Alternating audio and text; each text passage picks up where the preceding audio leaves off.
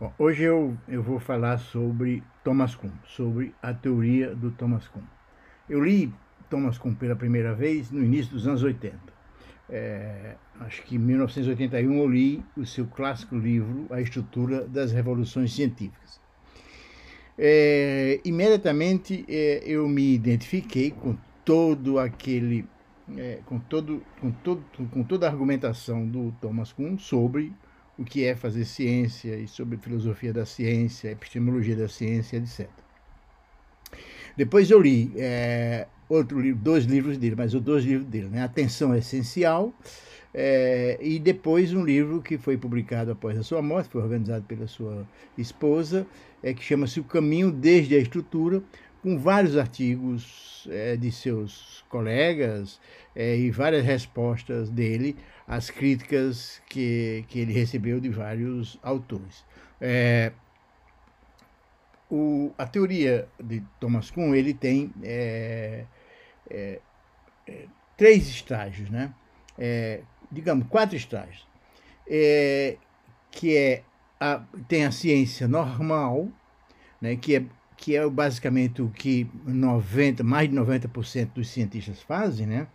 Que é em cima de uma teoria, é, é fazer experimentos para obter resultados para é, verificar se os resultados comprovam ou negam os, os elementos da, da, da teoria em, em, é, em pauta. Né? Isso é basicamente o que quase todo mundo, é, quase todo cientista faz durante a sua vida, como diz. Há um, há um momento é, isso chama-se a ciência normal. Isso chama-se a ciência normal. Há um momento em que, que, que ele chama de momento da crise, né? Há um momento em que os resultados experimentais não conseguem é, se ajustar aos elementos da teoria. Quer dizer, a teoria não consegue explicar alguns resultados experimentais. Nesse momento, que ele chama de momento de crise, né, há um embate entre uh, os, digamos, os mais conservadores e os, os e, e, e, digamos, os cientistas eh, revolucionários, né? Esse momento em que em que os, os resultados experimentais não, não estão de acordo com a teoria, ou seja, a teoria não consegue mais explicar alguns resultados experimentais, essa, esses, esses, são, esses resultados experimentais o, o Kuhn chama de são as anomalias. Então, essas anomalias geram crises. Né? É, a história da física tem várias anomalias, né? Por exemplo, quando o raio-x foi descoberto, apareceu anomalia, vários problemas que não se, né, não se podia explicar. A, a, a, a, radioatividade é um exemplo muito interessante de anomalias, né? o Becquerel tentou explicar os fenômenos da, da radioatividade a partir dos, da, da, do, do, modelo é, da ciência normal, né? e não conseguia, até que a Madame Curie conseguiu quebrar o paradigma. Então, essas anomalias, essas anomalias geram crises na comunidade científica, né? E essas crises é, geram uma revolução e aí você tem uma quebra de paradigma. Então, esse, nesse momento, você tem uma revolução científica, né? quando você quebra o paradigma da ciência normal, e a ciência normal, então, é, é, é quebrada com, com as anomalias né? e com a solução das crises. Né? É, o Kuhn, é, o, o, o, esse trabalho do Kuhn é, é, um dos trabalhos talvez mais citados na filosofia. A filosofia, na história, na epistemologia, o Kuhn mesmo não sabe dizer o que, é que ele é. Se ele é um filósofo, se ele é um epistemólogo, se ele é um historiador. Quer dizer, o, o texto do Kuhn pode ser lido de vários aspectos. Eu, eu gosto de ler é, o, com, por causa dessa diversidade é, de, de, de, de aspectos. O Kuhn teve. O Kuhn era físico teórico. Ele fez a sua, sua tese de doutorado né, e, e, e recebeu uma oferta para dar um curso. E agora eu vou esquecer se foi em Princeton ou se foi em Harvard. Bom, enfim, numa universidade americana importante. É, ele foi convidado para dar um curso sobre história da ciência, sobre a evolução da ciência. E isso, isso e, e, foi, e foi lá nos anos 60, e foi com esse curso, foi a partir desse curso, que ele mudou a sua vida completamente. Ele nunca mais fez é, física teórica. Ele fez a sua tese e nunca mais ele fez, ele passou a ser isso que a gente conhece. E aí escreveu a estrutura das revoluções científicas a partir daquele curso que ele deu. Ele, para fazer essas coisas, ele teve fontes inspiradoras, né? O Alexandre Coerret, né, que muitos conhecem, né? É, a Emile Merson, a Helene Metzger, a Annelise Maia e o Ludwig Fleck. Desses aqui, desses cinco, talvez o mais conhecido pelos, pela, pelos os pesquisadores em ensino de física no Brasil sejam Alexandre Coerret e Ludwig Fleck. Né? Ele teve colaboradores, né, que, que alguns conhecem bem, né, o, o, o Paul Feyerabend, o Ernesto Nagel, o John Heilbronn, John, John Heilbronn é um historiador muito famoso, né? escreveu muito sobre o Einstein, muito famoso, e o Pierre Noyes. E teve e teve é, entre entre eu, o, e teve os seus críticos de sempre. O, a, o trabalho esse o trabalho de Thomas Kuhn é um trabalho muito difundido na comunidade né, da filosofia, como eu disse, da filosofia da história, da epistemologia. Mas ele tem muitos apoiadores, tem muitos adversários, né? muitos críticos.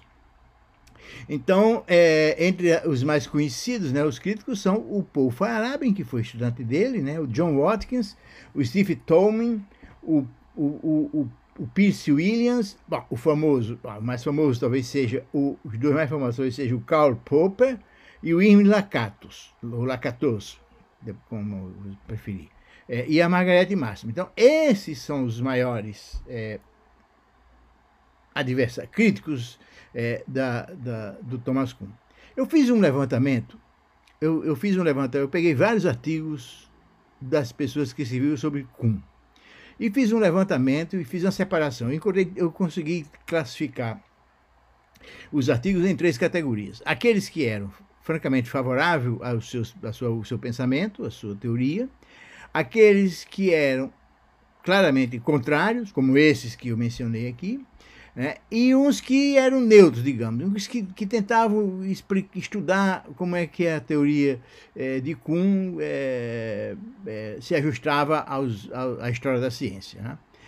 O que eu acho é que a maioria das críticas que se faz ao Kuhn são um pouco injustas. Quer dizer, os filósofos, muitos filósofos criticam o Kuhn, por, por, por, por exige que a teoria do Kuhn sejam mais exatas do que as teorias da física em si. Então, é, são críticas que eu, que eu considero, digamos assim, é, é, se você quiser usar uma palavra mais chula, né, é, fica em cima de picuinhas. Eu tenho vários amigos que não concordam com esse meu ponto de vista, como, como, como eu acabei de dizer. O Kuhn tem pessoas que gostam do coisa e tem, pessoas, e tem muitos críticos, né, adversários. Né. É, eu tenho um amigo que me contou uma história que o Kuhn estava num seminário em alguma universidade americana e um cara que estava falando estava é, metendo, fazendo críticas severas à teoria do Kuhn. Aí um físico famoso, que eu não lembro agora quem era, é, falou para o Kuhn, rapaz, olha aí, estão criticando a sua teoria, né? Aí ele teria, ele teria dito para o colega dele, rapaz, eu não sou um cuniano, Quer dizer, essa piada foi contada por um colega que claramente não gosta da teoria de Kuhn. Né? Então ele tem é, gente que gosta e gente que detesta. Né? O Kuhn faz, fez muita crítica. Eu, eu, eu quando li o, o, o, a Revolução, é, a estrutura das revoluções científicas do Kuhn, é, eu, me, eu, eu, sou, eu, eu fiz meu curso de bacharelado em física, né? fiz o meu mestrado em ensino de física, fiz muita leitura de epistemologia, de filosofia, né? E fiz pesquisa em física. Então, então eu navego por, essas, por esse mar conturbado entre o ensino da física, a história da física e a pesquisa dura em física. Eu não gosto dessa palavra pesquisa dura, bom, mas ela é muito usada em física. Eu trabalhei em física da matéria condensada. Então, quando eu li e quando eu reli né, é, é, quando eu li a primeira vez os trabalhos do Kuhn, eu estava fazendo meu doutorado. Então, quando eu li o, a, o, texto do Kuhn, eu me identifico. Quando eu digo, é bom, esse texto do Kuhn, ele conta a minha história. Né? E no livro do Kuhn, na página 19 da versão, né, da, da, da, versão em português do, do livro da, da, da Revolução Científica, né, é, a estrutura da Revolução Científica, né, o, o Kuhn diz uma coisa muito interessante. Ele diz que um conceito de ciência, ele faz muita crítica à filosofia obviamente, por conta disso, ele levou também muito, muita crítica dos filósofos. Mas ele diz uma coisa com a qual eu, eu, eu, concordo. Ele diz o seguinte: um conceito de ciência extraída dos manuais de metodologia, metodologia, aqui são os manuais de metodologia do trabalho científico, né, que é muito comum nas nossas universidades.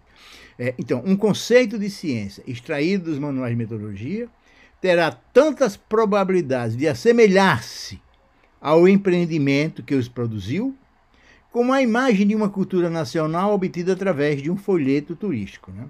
Então, o, essa crítica do Kuhn é muito severa em relação ao, aos, aos, manuais de metodologia científica, de filosofia, etc. Né? Quer dizer, ele caricatura um pouco isso tudo, mas é, é, é a sensação que quem faz ciência, quem desenvolve projeto de pesquisa é, é, é original, né?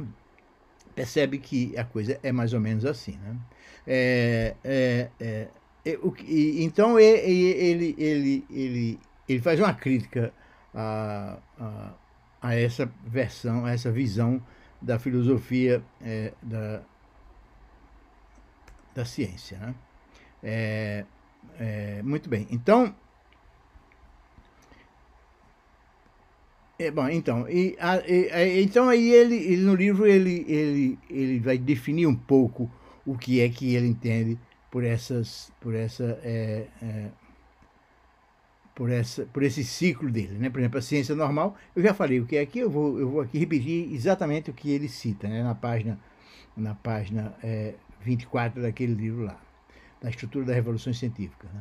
a ciência normal atividade na qual a maioria dos cientistas emprega inevitavelmente quase todo o seu tempo é baseada no pressuposto de que a comunidade científica sabe como é o mundo. Ou seja, é o paradigma, né?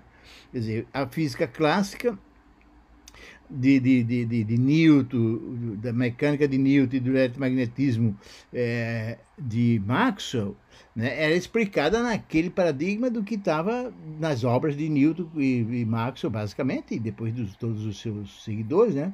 Mas quando Einstein refaz isso em 1905, ele muda toda essa visão.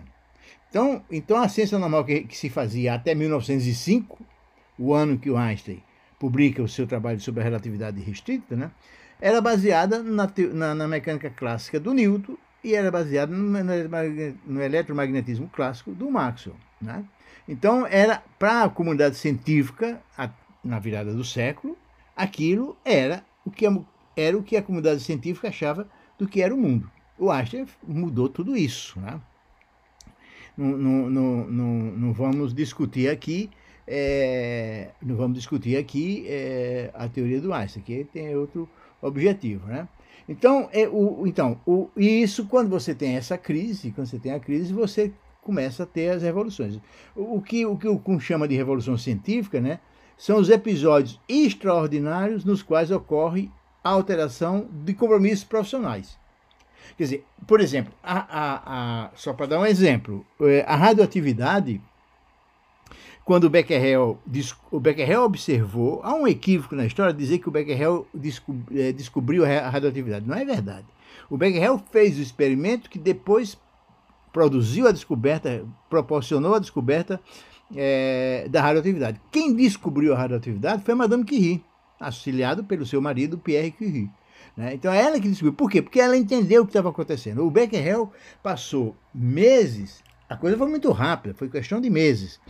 É, o Becquerel trabalhou durante uns 4, 5 meses, parou e dois anos depois a Madame Curie retomou os trabalhos e aí foi ela que descobriu isso. Mas quando o Becquerel explicava os fenômenos de Becquerel e todos os seus seguidores, com a, com, com, com, com a cabeça fixa no que se conhecia da época, né, ele tentava explicar a radioatividade como um fenômeno de fosforescência. Não tem nada a ver. A radioatividade é um, é um fenômeno novo. Então, é, é, então, o, o, então, aquilo foi uma crise. Né? Então, quando você. É, o, acontece a revolução que a Madame Curie proporcionou, né? É, quando os, os profissionais mudam o seu compromisso. Quer dizer, todo mundo concordava com Becquerel de que a radioatividade podia ser explicada a partir da, da, da fosforescência. E não pode. E a Madame Curie mostrou que não pode.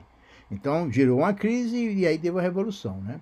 É, nesse período, há uma competição entre segmentos da comunidade. Né? É, é, é um momento em que, em, que, em que há rejeição de uma teoria e, ou na adoção de outra. Né?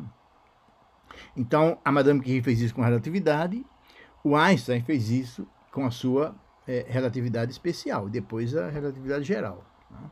É, deixa eu ver é, o que mais. É, é, então, a, então, portanto, a anomalia é, surge quando a natureza viola as expectativas paradigmáticas que governam a ciência normal. De novo, se, aqui a gente no curso nós vamos ver vários exemplos, mas eu, aqui eu estou para mais rapidez, eu estou considerando somente a radioatividade, né? Então, aquele, aquele resultado que o Becquerel observou não era mais explicada pelo, pelos paradigmas de então. Então, a natureza, ou seja, a natureza se manifestou e o, e o Becquerel observou não é? é e, e, e, e, aquele que ele observou quebra, então, a expectativa do paradigma que governava a ciência normal naquela época. Né? É, então, alguns exemplos é, pode ser citado aqui, aonde teve uma quebra de paradigma. A descoberta do oxigênio foi um, a descoberta do raio-x, o efeito fotoelétrico, a descoberta da garrafa de Leiden, ou de Leiden, né? a descoberta da radioatividade a descoberta do corpo negro. Né? Esses são os momentos é, é, em que é, teve quebra de paradigma na, na física é, moderna.